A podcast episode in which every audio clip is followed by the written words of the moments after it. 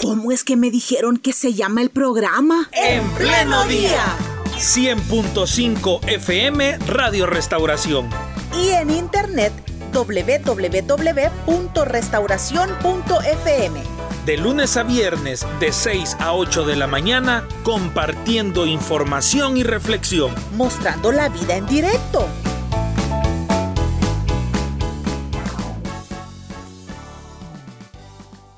Doctora, personas en condición de discapacidad, eh, en algunas ocasiones, no siempre, pueden tener eh, de base algunas otras eh, enfermedades con ya con un seguimiento médico, ya con algunas medicinas que deben tomarse todos los días, etc., por algún dolor o por cualquier otra enfermedad.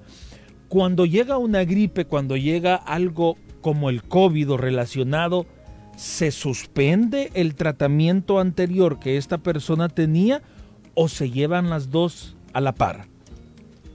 No, se tienen que llevar las dos a la par. Si, por ejemplo, eh, toman medicamento para convulsiones, la persona es hipertensa, hay diabetes, hay algún tratamiento específico para las articulaciones o para cualquier hepatología que tenga la persona en condición con discapacidad y que sea algo crónico, es decir, que tiene que tomar su medicamento todos los días y a cierto horario específico, este se debe de continuar y siempre tomarlo a la hora indicada. Este no se debe de suspender doctora Arriaza. Ahora bien, en la publicidad nosotros vemos constantemente medicamentos y como la publicidad así es, hasta se presentan amigables, ¿verdad? Tiene gripe, tome una de estas y se le va a quitar la gripe. Es bueno que apliquemos estos medicamentos que venden en la tienda, que venden en las farmacias de manera libre a nuestros a nuestros cercanos con gripe y con discapacidad. Las famosas multisíntomas también. Sí, eh, estamos conscientes, ¿verdad? Que siempre hay medicamentos de venta libre y como usted dice, en la tiendita cerca de nuestra casa la venden. Eh, lo mejor y lo ideal es no automedicarse, especialmente si es una persona con discapacidad y está en un tratamiento, como ya lo mencionábamos, porque es mejor que el médico lo indique eh, que tomar a cada eh, que, eh, dosis tomar cada cuánto tiempo de tomarlo. Por ejemplo, puede tomar cada seis horas, cada ocho horas, dependiendo del malestar o de los síntomas que tenga. Sí, es muy difícil por eh, el área donde vive, si la fiebre no es muy alta o si es alta y hay necesidad de, de, bajarla, puede tomar acetaminofén, que es lo que se recomienda, y muchos líquidos, mientras acuden al médico, porque en el caso de los niños, si la fiebre es muy alta, pueden convulsionar.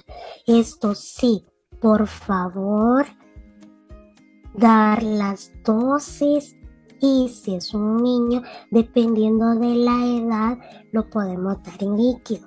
No esa pastilla que tomamos los adultos desechita en agua y eso le vamos a dar, por ejemplo, a un bebé de seis meses. No, todo tiene que estar de acuerdo a la edad y en la dosis correcta. Por eso lo ideal es acudir al médico, consultarlo y ya que tenemos el acceso al 132, allí podemos llamar y ahí nos dan las recomendaciones.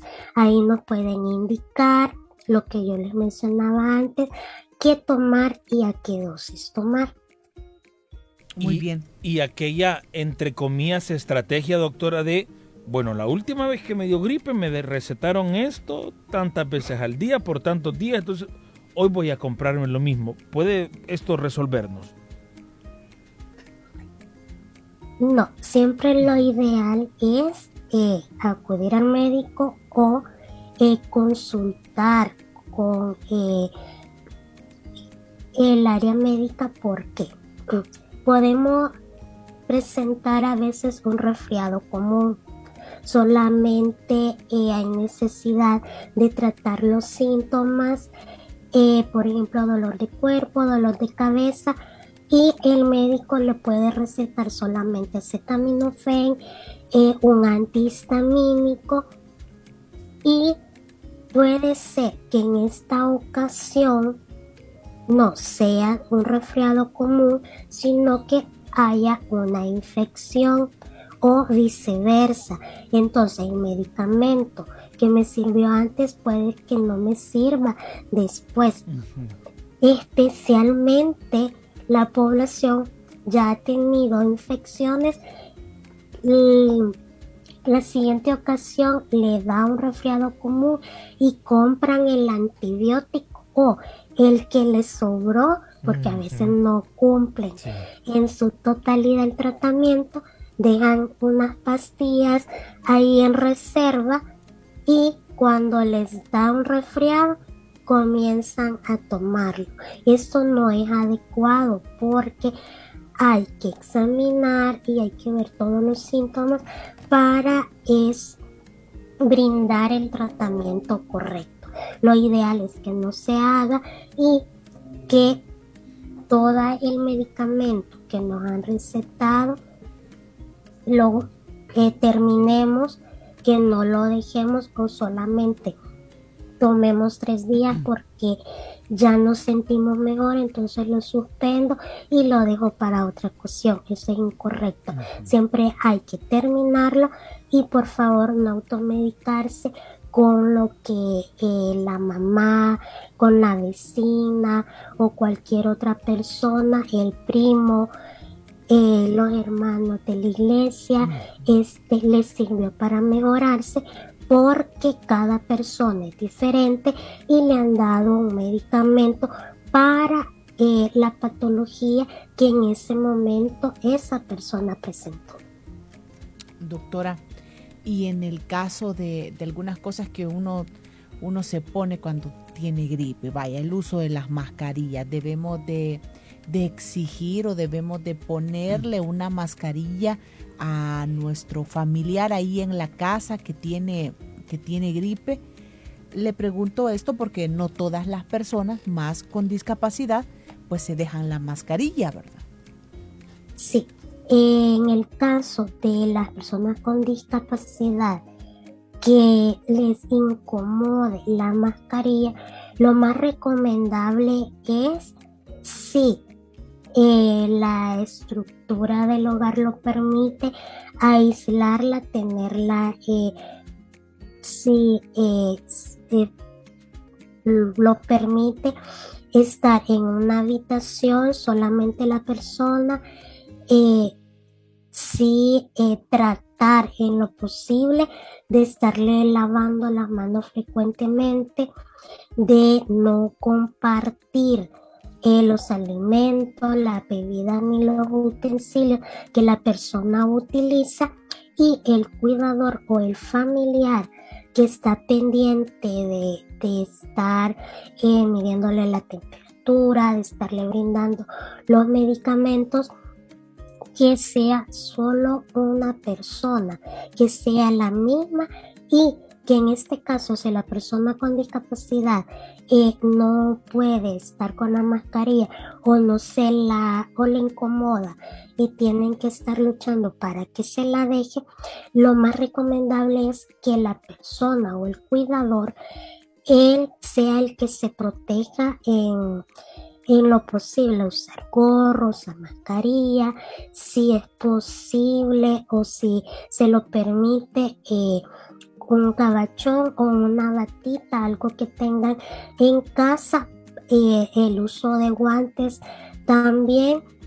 Y cada vez que eh, van a asistir o después que, eh, tocaron algún utensilio, limpiaron, bañaron a la persona con discapacidad, en el caso que sea de movilidad reducida, tienen que lavarse las manos, utilizar alcohol gel. Sí sabemos que hay otras personas que dependiendo de, tipo de discapacidad, si es una discapacidad, por ejemplo, auditiva, en el caso de las personas sordas, solamente eh, ayudarles a que cuando le brinden las indicaciones eh, interpretar correctamente, darle toda la información y tratar en lo posible de no salir de casa, quedarse eh, eh, aislados en el domicilio, tratar de no recibir visita en casa. Y en el caso de las personas ciegas, sabemos que la mayoría de medicamentos no está rotulado en braille, entonces es siempre eh, los familiares deben de estar al pendiente que se tome el medicamento correcto, explicarles a qué hora eh, se lo dejaron, porque a veces con tanta aglomeración de personas, los médicos eh, solamente extienden la receta. También a veces hay la mala práctica de explicarle solamente al familiar y no a la persona. Sabemos que no en todos los casos es se da, pero si se da que el familiar le explique lo que el médico le ha indicado y es de estar al pendiente que sigan las indicaciones.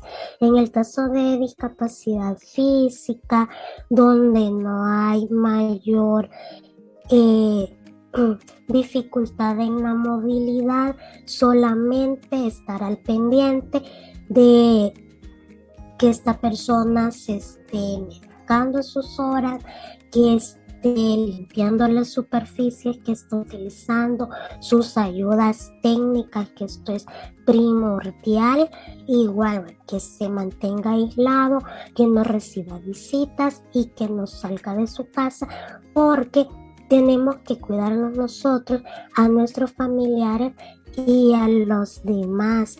Es injusto, ¿verdad? Que nosotros sabiendo que ya tenemos un diagnóstico o sospechamos por nuestros síntomas que podemos tener COVID, salgamos, vayamos a una reunión y enfermemos a las demás personas. Yo me recuerdo, doctora, que la primera vez que la entrevistamos, también hice la pregunta que hoy voy a repetir porque la considero importante. A una persona que tiene algún tipo de discapacidad intelectual, ¿cómo podemos explicarle de la mejor manera lo que está pasando? Y en el sentido que eh, me imagino que como todos, como todas las personas, a veces nos guiamos por las rutinas. Y resulta que hay meses en donde somos más estrictos con el lavado de manos, con la mascarilla, con el alcohol, pero luego nos relajamos y ya no somos tan estrictos y volvemos a una rutina donde pues ya no somos tan estrictos, ya vamos con un poco más de libertad a la tienda, al mercado, etc. Pero luego viene otro mes donde somos más estrictos con las medidas y volvemos a la utilización. Entonces creo, para una persona con discapacidad intelectual, eh, eh, estar continuamente cambiando estas rutinas o haciendo estas explicaciones no es lo mismo que una una persona que sí podría entenderlo de mejor manera? Eh, lo ideal es que todos, independientemente tengamos discapacidad o no, seguir las medidas porque el virus siempre está entre nosotros. Es algo que con lo que ya tenemos que aprender a vivir y con lo que convivimos a diario. Lo ideal es mantener siempre las medidas y el uso de mascarilla. Lo ideal es explicar con palabras lo más sencilla para que la persona eh, comprenda y repetir las veces que sea necesario.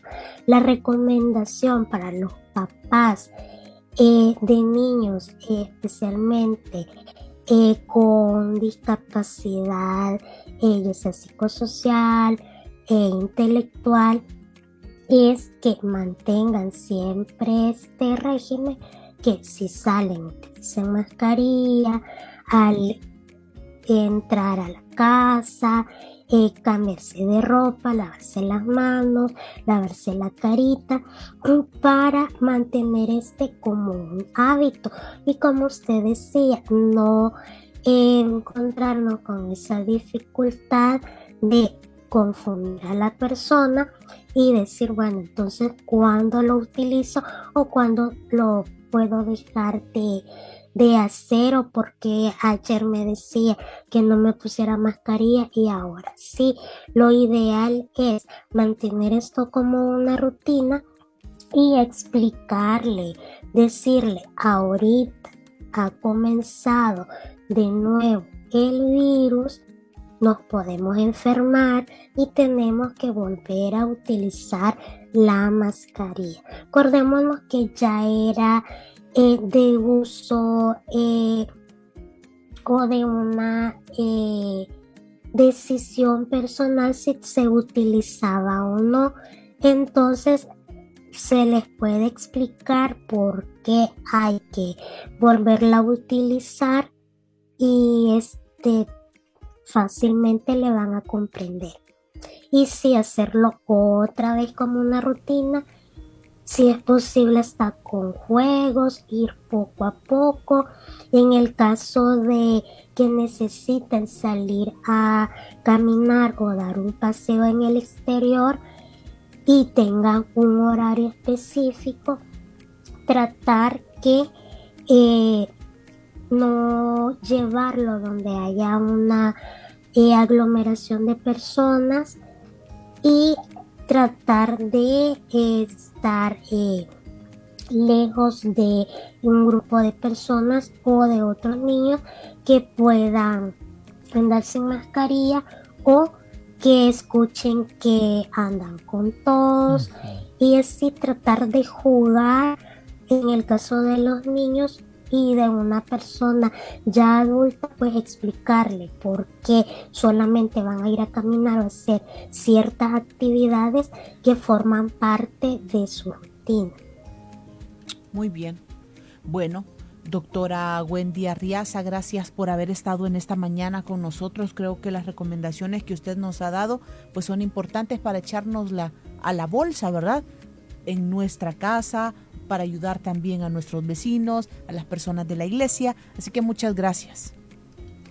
No, gracias a ustedes por la invitación y hacerle un llamado a la población que sigan cuidándose, sigan las medidas eh, que es, a lo largo de toda esta pandemia, de todo este tiempo, se han venido eh, brindando. Si presentan síntomas, llamar al 132. Eh, ser sincero con los síntomas que están presentando, si tienen alguna enfermedad eh, crónica ya con tratamiento, decirlo, y tengan paciencia ahorita por el aumento de gripes, de neumonía, de resfriados que se está dando. Todas las personas están alarmadas y puede estar un poquito saturada la línea o en el caso de los centros de establecimiento de salud eh, pueden estar eh, llenos, hay que tener paciencia. A veces eh, los médicos no damos abasto, quisiéramos ver todos al mismo tiempo, pero no se puede. Y también tener paciencia porque cuando hay demasiadas personas consultando, se hace una selección de pacientes y se ve eh, por la gravedad. No es que, ay, tengo fiebre, voy y me atienden ya. Si hay una persona con más síntomas y con más dificultad para respirar que usted, es un niño, es un adulto mayor, tengan paciencia porque a este tipo de personas se va a pasar primero o si llega una emergencia se va a atender primero. Así que un llamado a la población que un poquito de paciencia y que sigan todas las recomendaciones. El uso de mascarilla, lavado de manos y alcohol gel. Muchísimas gracias doctora por este tiempo para Radio Restauración y por sus recomendaciones también para toda nuestra audiencia.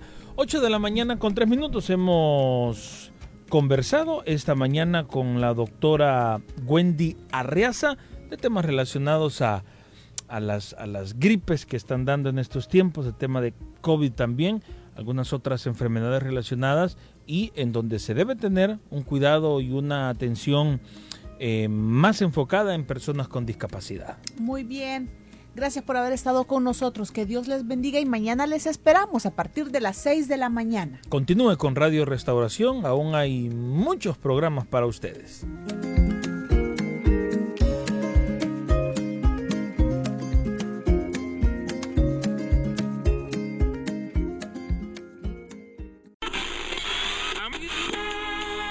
¿Cómo es que me dijeron que se llama el programa? En pleno día. 100.5 FM Radio Restauración.